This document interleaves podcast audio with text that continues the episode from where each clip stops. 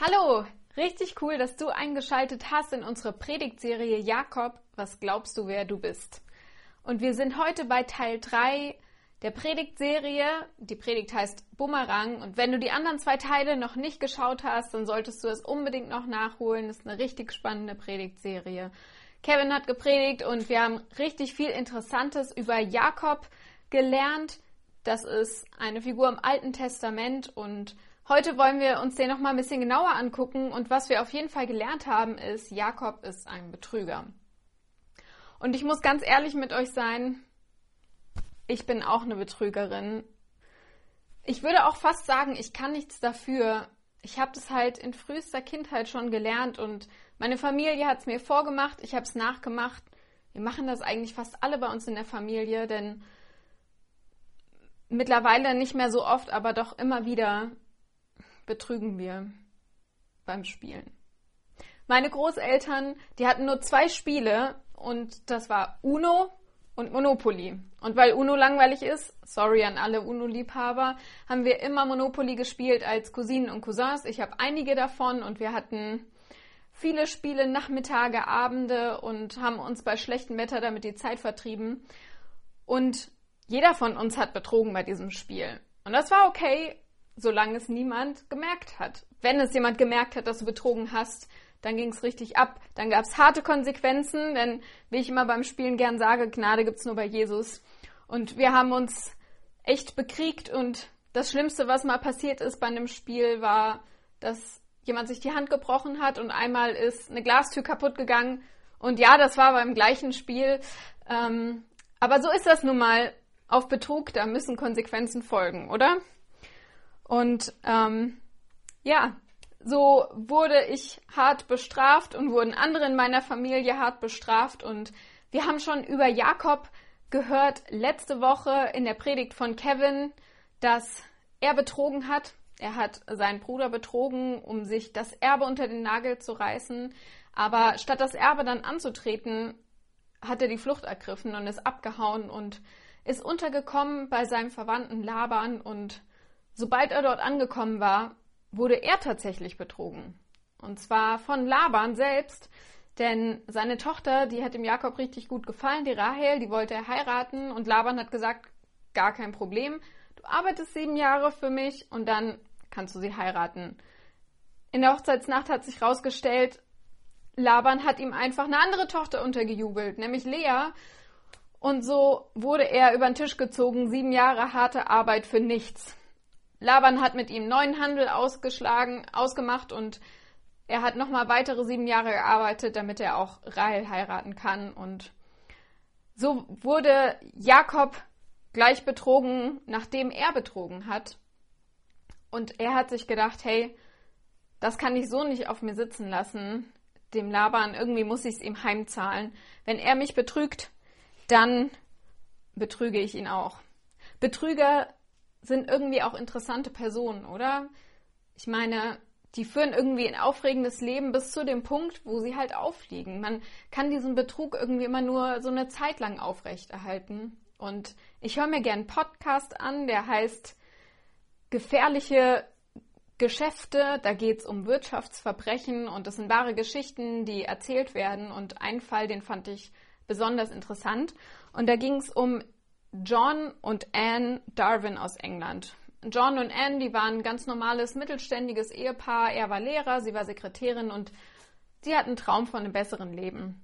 Aber das ist irgendwie nicht so ganz aufgegangen, ihr Traum. Sie hatten Schulden, haben sich verkalkuliert bei Immobilien und dann haben sie einen Plan ausgeheckt und haben sich überlegt, wie können wir ein besseres Leben führen. So kam es dazu, dass John bei einem Kanuausflug verunglückt ist und tot war.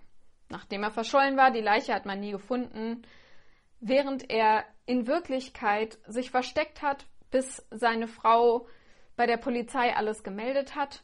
Ähm, sie hat die Lebensversicherung kassiert von 25.000 Pfund und die Witwenrente. Und John, in der Zwischenzeit, hat er sich im Nachbarhaus verkrochen, was der Familie auch gehört hat, und hat einfach genetflixt und gechillt. Aber nach so einiger Zeit Netflix und Chillen ist ihm irgendwie langweilig geworden, weil hey, wofür ein neues Leben anfangen, wenn man den ganzen Tag nur zu Hause ist und Netflix und chillt, weil man darf sich ja nicht auf der Straße blicken lassen, denn die Leute könnten ihn ja wiedererkennen. Also haben sie sich gedacht, warum ziehen wir nicht um irgendwo hin, wo es schön ist, wo nicht so viele Fragen gestellt werden, wo es vielleicht auch ein bisschen wärmer ist. England regnet es ja oft und so. Also haben sie einen Plan ausgeheckt und haben festgestellt, Panama, da kann man eigentlich echt ganz gut leben. Und John hat sich einen gefälschten Pass besorgt. Sie sind ab nach Panama, haben sich da eine Wohnung gekauft und hatten ein richtig schönes Leben, bis sich in Panama die Gesetze geändert haben. Und auf einmal mussten sie mehr als nur ihren Ausweis nachweisen. Und da ist John und Anne klar geworden, hey, wir können diesen Betrug nicht länger aufrechterhalten. Wie wäre es, John, wenn du zurück nach England fliegst, einfach so tust, als ob du auftauchst und dich an nichts erinnern kannst? Also hat er genau das gemacht. Er ist zurückgeflogen nach England, ist in die Polizeiwache rein, hat gesagt, oh, ich glaube, ich heiße John Darwin und äh, ich habe Amnesie, ich kann mich an gar nichts erinnern, was die letzten Jahre passiert ist. Die Polizei konnte das irgendwie nicht so ganz glauben und äh, ist ihnen ganz schnell auf die Schliche gekommen. Das Ganze hatte dann Konsequenzen.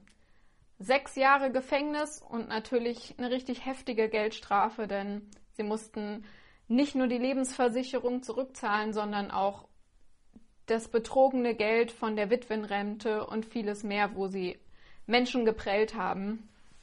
Nicht nur diese ganzen Konsequenzen, aber auch die Kinder der beiden, die von dem ganzen Betrug nichts wussten, haben sich natürlich von denen entfremdet und sie haben damit am Schluss eigentlich mehr kaputt gemacht als das, was sie sich erhofft haben.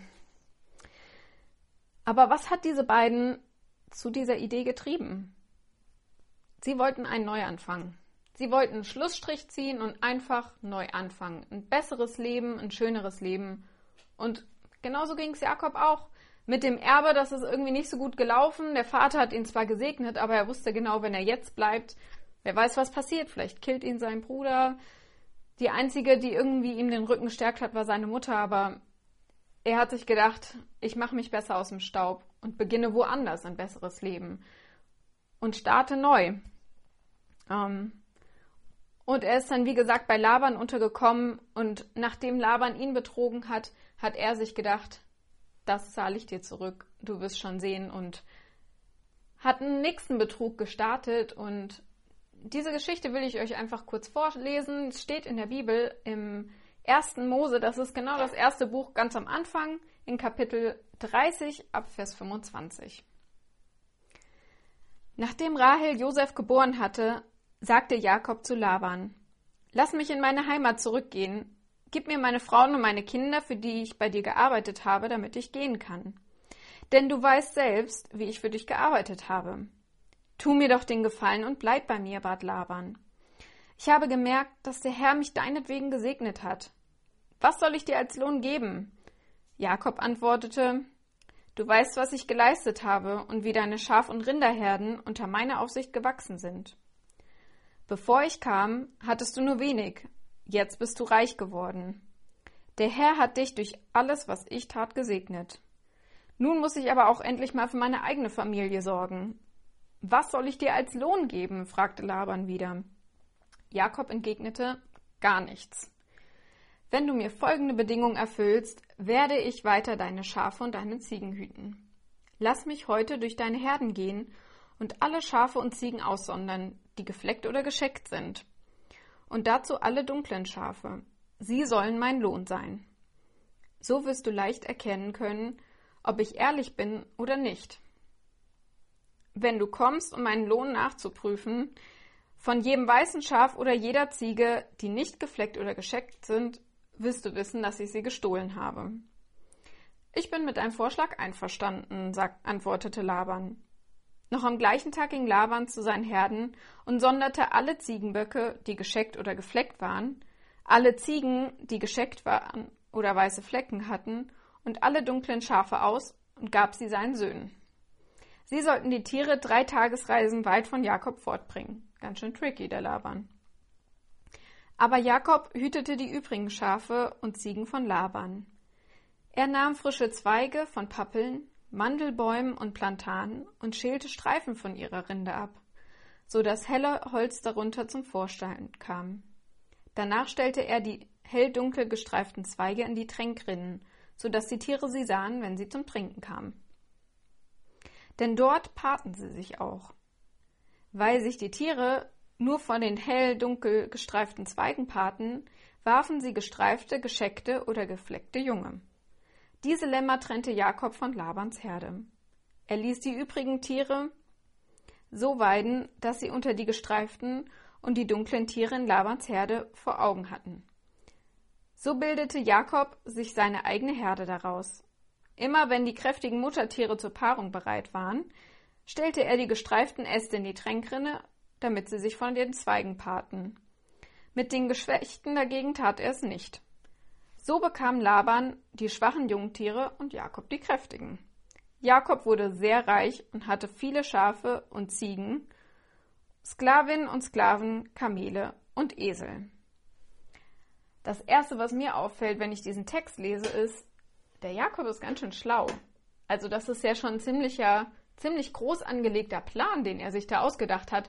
Aber er hat den nicht nur durchdacht, sondern er hat ihn auch in die Tat umgesetzt. Und sein Plan ist auch gegangen. Er ist reich geworden. Er hat richtig viel Geld gehabt. Er hat ja auch nach einem besseren Leben, von einem besseren Leben geträumt. Er hat davon geträumt, hey, was wäre gewesen, wenn ich dieses Erbe gehabt hätte, wofür mein Vater mich eigentlich gesegnet hat. Und hat sich, eigen, hat sich sein eigenes Erbe gemacht mit den Tieren von Laban.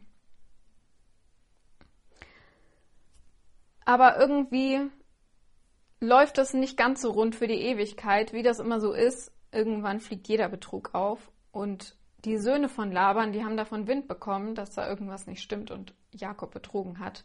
Und Jakob bekommt eine Warnung von einer ziemlich unerwarteten Person, muss ich sagen. In 1. Mose 31, Vers 3 steht es: Da sprach der Herr zu Jakob: Kehre zurück ins Land deines Vaters und deines Großvaters und zu deinen Verwandten. Ich will mit dir sein. Wie jetzt? Obwohl Jakob eigentlich was Ungerechtes getan hat, warnt Gott ihn und sagt ihm, hey, es ist Zeit, zurück nach Hause zu gehen. Und was macht Jakob? Jakob vertraut Gott. Er packt seine sieben Sachen, die mehr als sieben Sachen waren, denn es stand ja da, er war ziemlich reich, also hatte er wahrscheinlich mehr als nur einen Koffer dabei. Er hat ja schon mehr als eine Frau gehabt und Sklavinnen und Sklaven und Kinder sowieso und sie haben sich losgemacht auf den Weg und sind geflohen vor Laban. Auf dieser Flucht ist schon wieder der nächste Betrug geschehen. Diesmal von jemandem, von dem Jakob das, glaube ich, gar nicht so erwartet hätte, nämlich von seiner Lieblingsfrau Rahel. Rahel hat nämlich, als sie ihre Sachen gepackt hat, einfach mal die Hausgötter von ihrem Vater mitgehen lassen und hat die in ihre Tasche gesteckt. Laban ist natürlich irgendwann aufgefallen, dass sein Schwiegersohn, seine Töchter und quasi sein halber Besitz auf einmal weg sind und ist denen dann hinterher und nach zwei Tagen hat er sie eingeholt und er war richtig sauer. Ich meine, wie würde es uns gehen, wenn wir so betrogen worden wären? Und er war auch mega sauer wegen diesen Hausgöttern. Also hat er Jakob zur Rede gestellt und Jakob hat gesagt, hey, ja, okay, ich bin abgehauen, aber deine Götter, die habe ich nicht. Du kannst von mir aus auch alles durchsuchen. Und das haben die beiden dann auch gemacht. Sie haben das ganze Lager durchsucht und Rahel hat sich gedacht, okay, was kann ich machen, damit ich nicht aufliege? Ich setze mich einfach drauf. Dann passiert nichts. Als sie dann zu ihr gekommen sind und gesagt haben, hey Rahel, kannst du mal hier zur Seite, hat sie einen richtig schlauen Move gemacht. Sie hat nämlich einfach gesagt, aber Papa, ich habe meine Tage, weißt du, ich kann gerade nicht aufstehen. Ehrlich, wenn Frauen sowas sagen, kein Mann wird noch weitere Fragen stellen, sondern die haben ganz schnell gesagt, okay, alles klar, gut, äh, wir schauen nicht weiter. Ähm, ist okay. Und so ist sie durchgekommen mit ihrem Betrug. Denn man muss auch sagen, Rahel hat auch von den Besten gelernt, von ihrem Vater und von ihrem Ehemann. Auch beides Betrüger. Und wir sehen anhand ihrer Figur auch, dass Fehlverhalten immer wieder Fehlverhalten hervorbringt. Man würde jetzt meinen, dass Laban Jakob so richtig eine gibt, weil er ist sauer wegen den Göttern, er ist sauer, dass Jakob abgehauen ist. Aber was macht er? Wir lesen, dass Laban mit ihm einen Friedensvertrag schließt. Das passt irgendwie so gar nicht zu seinem Verhalten, was wir da vorlesen können. Und er sagt uns auch, warum er das tut. Es gibt nur einen einzigen Grund. Und er sagt, hey, ich bin unterwegs hierher gewesen und war super sauer auf dich, aber Gott hat mich gewarnt und hat gesagt, tu Jakob nichts an. Und davor hatte Laban Respekt und er hat ihm nichts angetan und er hat die Familie ziehen lassen und sie sind weitergezogen zurück in die Heimat. Und wir werden noch hören, was dann weiter passiert ist, aber irgendwie ist es doch komisch, oder? Hätte er es nicht verdient, bestraft zu werden? Ich meine, er hat ihn betrogen. Jakob hat ihn betrogen. Und bei Menschen ist es nun mal so, da kriegen wir das, was wir verdient haben.